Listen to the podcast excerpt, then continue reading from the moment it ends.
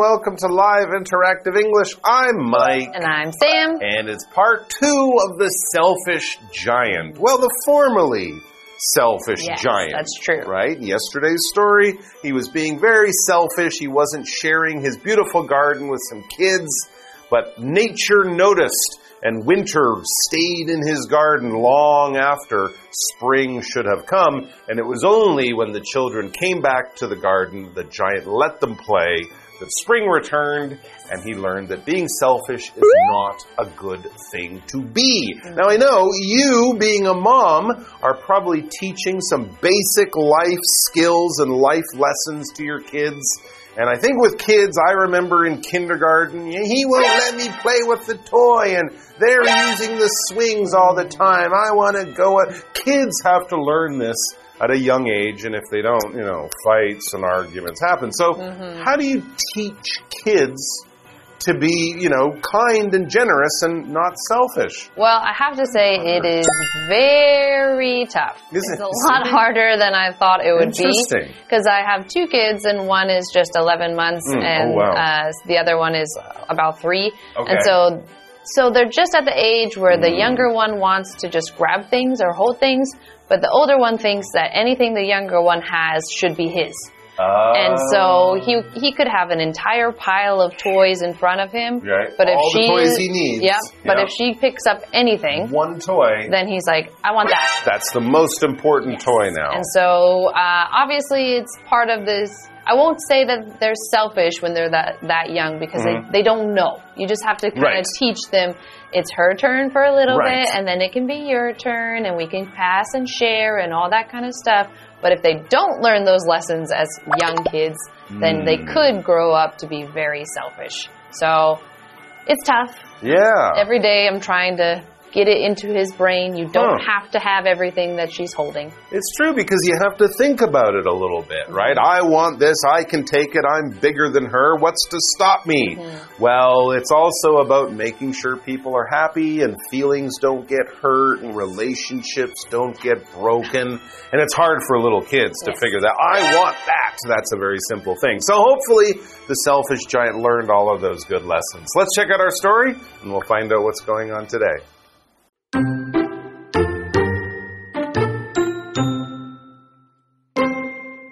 In one corner of the garden, however, winter still remained. There, a little boy was crying because he couldn't reach the branches of the tree. The boy's tears melted the giant's heart, so he picked the boy up and placed him in the tree. The giant then knocked down the walls to allow the children to play in his garden at any time of day. Except for the little boy, all of the children came daily. The little boy's absence saddened the giant a great deal.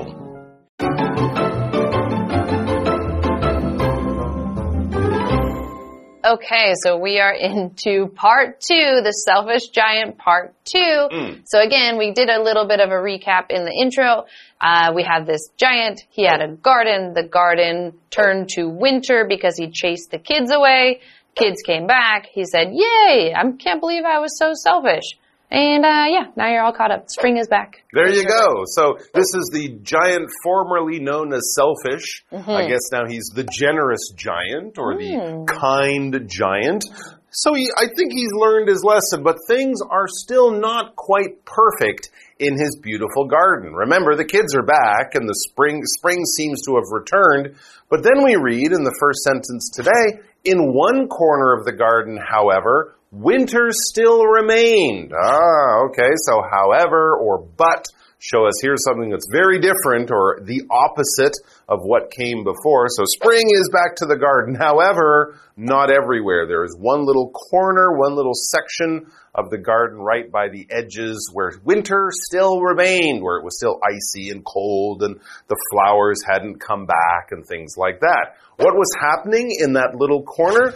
There, a little boy was crying because he couldn't reach the branches of the tree.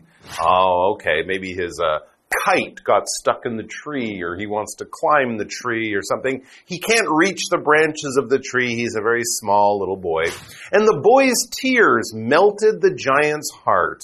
Aww. So he picked the boy up and placed him in the tree. Being a Ah. giant, it was easy for him to reach down probably with two fingers, pick up this little kid by the back of his shirt and put him in the tree. And this is after he became very kind and warm and possibly even loving as his generous spirit returned and his heart melted. Not literally. Yes.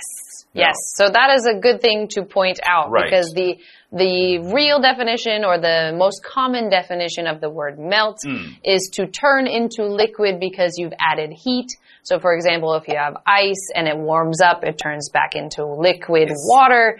Um, but if we talk about this as far as a person or their heart melting, that means to be kind of overcome with feelings of love or warmth. You see something, it's just like, oh, it's so sweet or so sad or whatever that makes you feel like your heart melts. You feel a lot of love for that thing. So in this case, he sees the boy crying he goes, oh, I feel so sad for this boy. I, I have to help him. And so that is the other definition of melt that you might not hear as often, but is still fairly common. So it's good to know. So no, his heart didn't turn into liquid, but he did feel a lot of emotion and love for this little boy.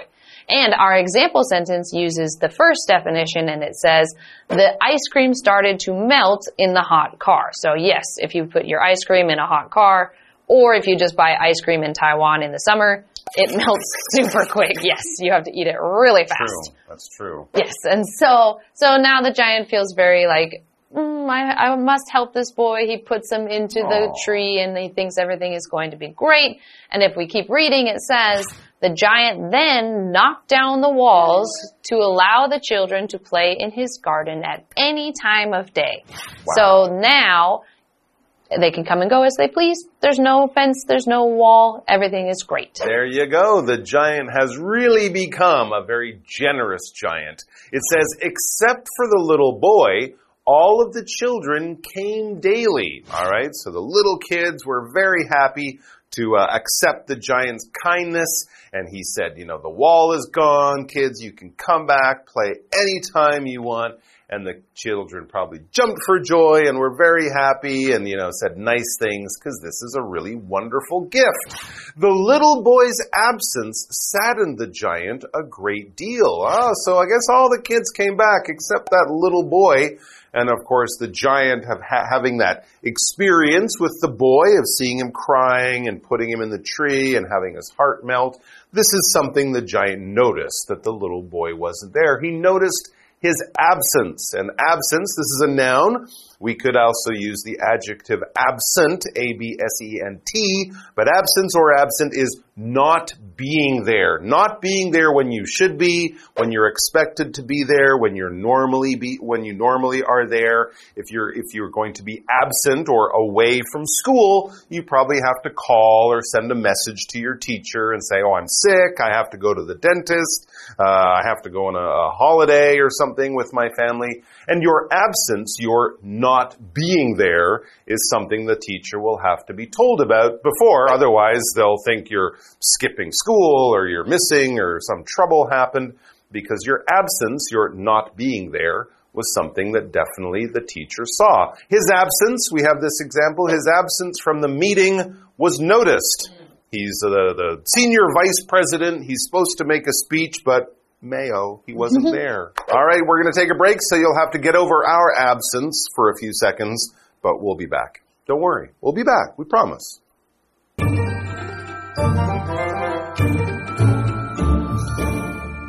Hello，大家好，我是 Hanny。老师们刚刚有做一个前情提要，简单的描述第一天课文读到的故事内容。那我们补充一下 recap 这个字，R E C A P，recap 当名词可以表达重述要点、前情提要、对剧情的概述。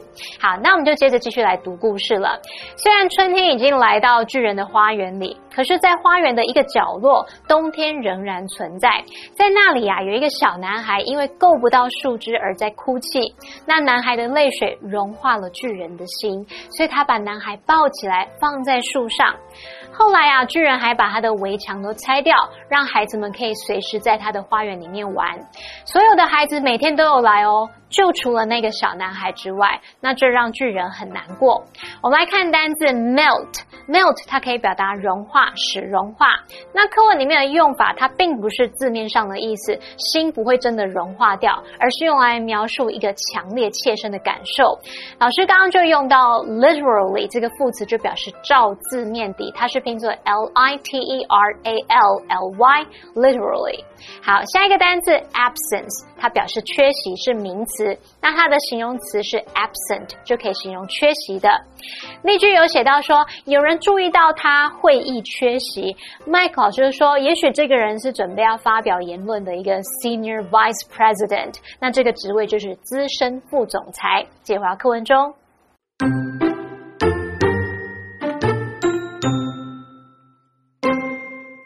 Many years later, the boy appeared in the garden once again. His tiny hands and feet were wounded. The wounds looked like they were made by nails. The giant asked the boy who harmed him so that he could kill them, but the boy replied that they were wounds of love. You let me play once in your garden, the boy said. Today you shall come with me to my garden, which is paradise. That afternoon, the children saw the giant lying next to the tree. His lifeless body was covered with beautiful white flowers.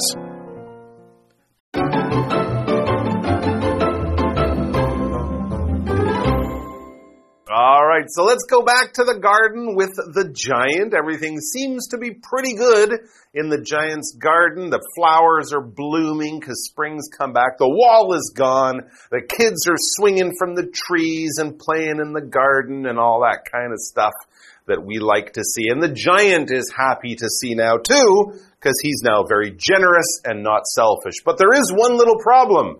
Remember the little boy that the giant saw crying in the garden? All of the other kids have come back, but that little boy has not. And the giant has noticed this, and the giant has missed the boy, and he's probably kind of wondering, you know, well, what happened to that kid, that little kid I had that lovely moment with. Yeah, he's probably a little bit worried Yeah. too. I mean, the boy just disappeared for many, Sure. many years, and so he's just a little confused. But as we read, it says, many years later, the boy appeared in the garden once again. Many years later. Many years. So, Wow, so okay. the giant went a long time without maybe asking the other kids or going out to check. maybe they Where just did didn't know, you know? That's true. Maybe Maybe nobody knew.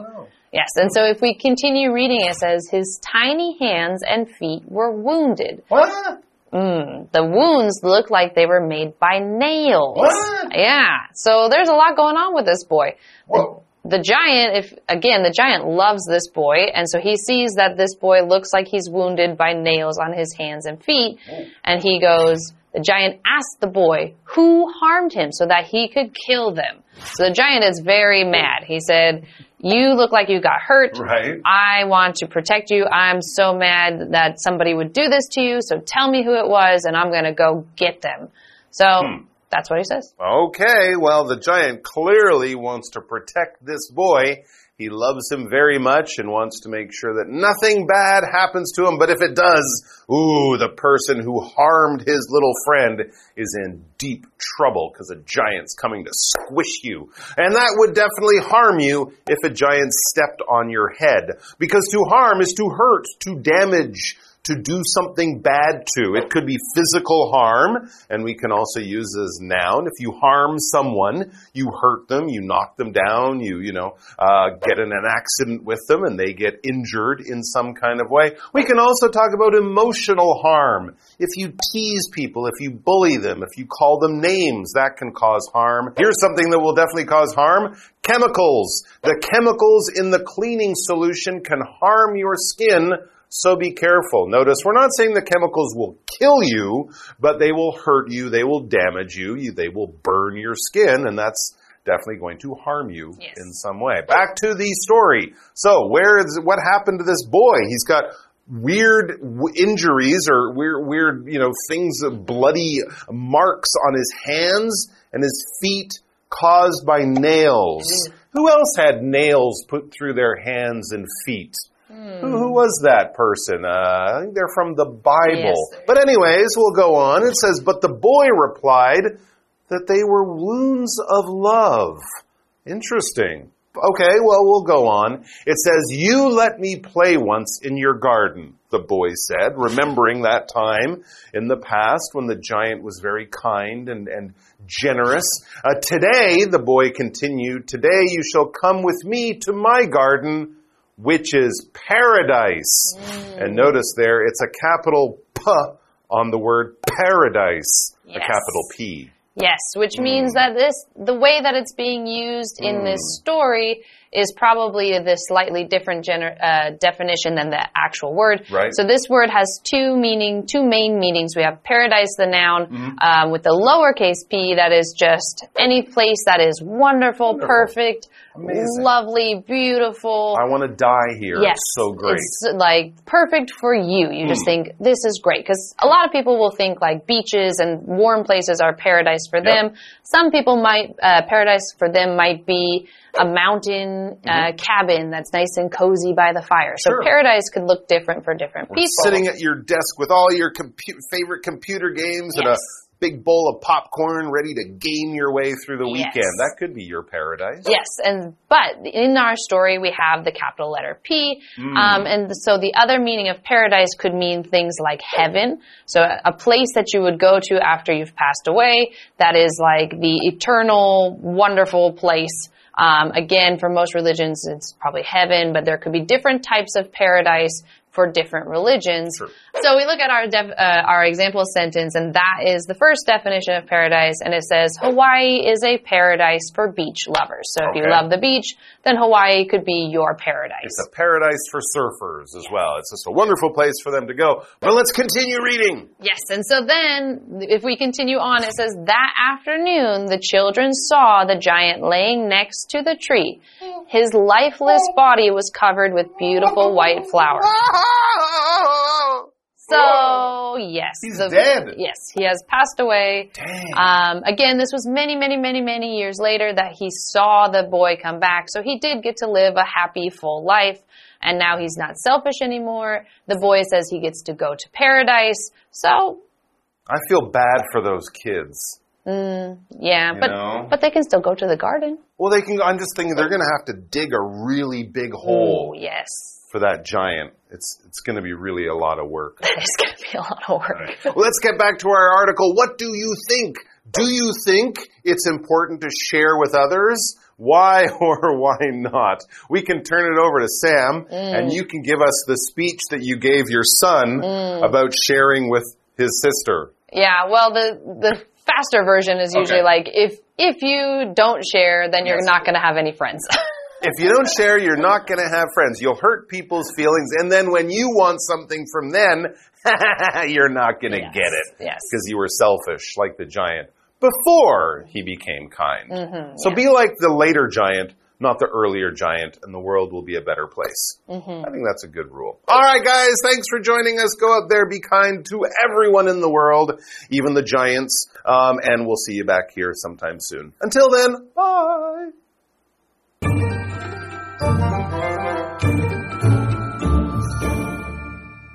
多年后，那个小男孩再次出现在巨人的花园里。那他的小手和小脚受伤了，伤口看起来像是钉子造成的。巨人就问男孩到底是谁伤害他的，这样他就可以去杀了他们。可是男孩却回答说这是爱的伤痕。男孩说啊，你让我在你的花园里玩了一次，那今天你要跟我一起去我的花园，那就是天堂。哇，故事听到这里，同学们有没有联想到小男孩的身份呢？他的这个爱的伤痕是不是跟耶稣被钉上十字架时的伤口相似呢？那他还有邀请巨人前往天堂，所以应该猜得到了吧？故事最后就写到说，那天下午，孩子们看到巨人躺在树旁边，他那一具已经失去生命的身体有覆满的美丽的白花。我们来看单字 harm，harm 当动词可以表达危害、伤害或破坏，那么当名词可以指伤害、危害或损害。Michael 老师讲解时啊，他提到 bully 这个字，b u l l y，bully 当动词表示霸凌，当名词就表示霸凌者。还有提到 call somebody names，这是表达说谩骂、辱骂某人，那表示说用轻蔑啊或是有攻击性的语气来对某人说话，不过这常用来描述小孩子互骂的行为。好，下一个单词 paradise，paradise 就是天堂或是乐园。Sam 老师在讲解时，它有用到 cozy 这个字，c o z y，cozy 可以形容是舒适的、惬意的或是轻松愉快的。老师还有用到 eternal，e t e r n a l，eternal 是形容永恒的、不朽的。好，这边三个重点，我们进入文法时间。好，我们来看第一个重点是 look like 点点点可以表达看起来像是什么什么。那么 look 在这边是当连缀动词，表示看起来。like 后面你可以接名词或是接子句，例如 Your mom looks like your sister。你妈妈看起来像你姐姐。这时候不知道该为妈妈高兴还是为自己难过，应该先为妈妈开心吧。好，这个例句是 What happened? You look like you've seen a ghost. 哇，发生什么事了？你看起来像见到鬼一样，哎，就是一副很震惊、害怕的这种描述哦。好，再来看第二个重点是 so that 加上主词加动词，这是表达以便能或是为了怎么样怎么样。so that 是引导表示目的的副词子句，那么 that 可以省略。如果我们这个主词跟主要子句的主词相同时，那其实可以把它改写成 so as to 加上原形动词，或是 in order to 加原形动词。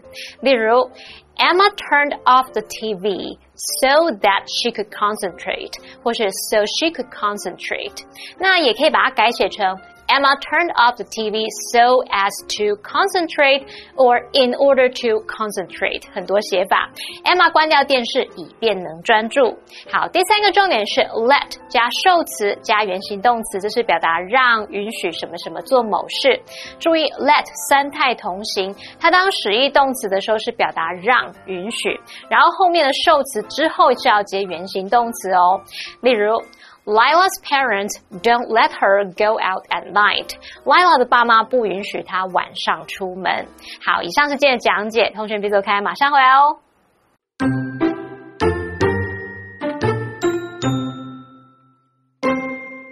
In one corner of the garden, however, winter still remained.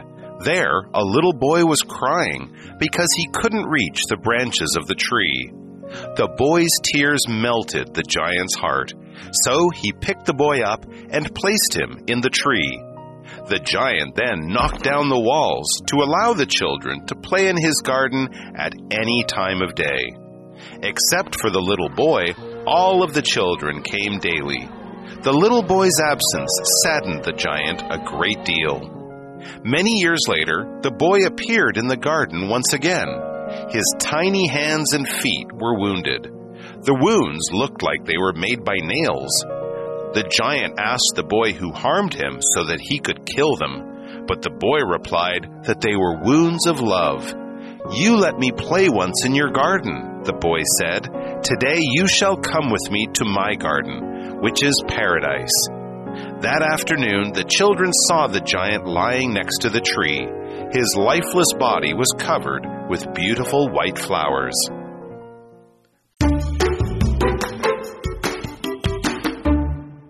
Wow, a garden on the highway. That is really interesting. So if you go to the Tianwei Highway Garden, you can not only see beautiful flowers, but if you go at night, you can kind of see a light show as well. It's all lit up there. It looks really beautiful. So I want to get to learn more about this garden. So why don't you join me? Changhua's Tianwei Highway Garden runs along a 3.6 kilometer section of Taiwan's Provincial Highway 1, which stretches from the towns of Yongjing to Tianwei. The garden is known for its beautiful Tianwei flowers, which vary from season to season. The plants get plenty of sunlight during the summer season, but they lack sunlight during the winter season. To solve this problem and control plant development, the garden uses artificial lights. These stay on overnight and create an amazing light display. The lights have become an attraction in themselves. There are also over 140 businesses set up along the 3.6 kilometer garden plot. They all sell different plants and services, including cut flowers, bonsai, gardening materials, and even food and drinks. Additionally, the garden has classrooms where visitors can enjoy flower related DIY activities. Meanwhile, those who like to exercise can ride a bicycle around the park while admiring all the different colors and smells. Changhua's Tianwei Flower Garden is a must see attraction for anyone who appreciates the natural beauty of plant life. So, a 3.6 kilometer garden. That is something that's very impressive, especially to somebody who is a bit of a green thumb myself. I know I definitely want to go and visit and take a look at all the plants and flowers. And not only that, there's lots of activities and even food, so you could stay all day and night. I hope you enjoyed today's lesson.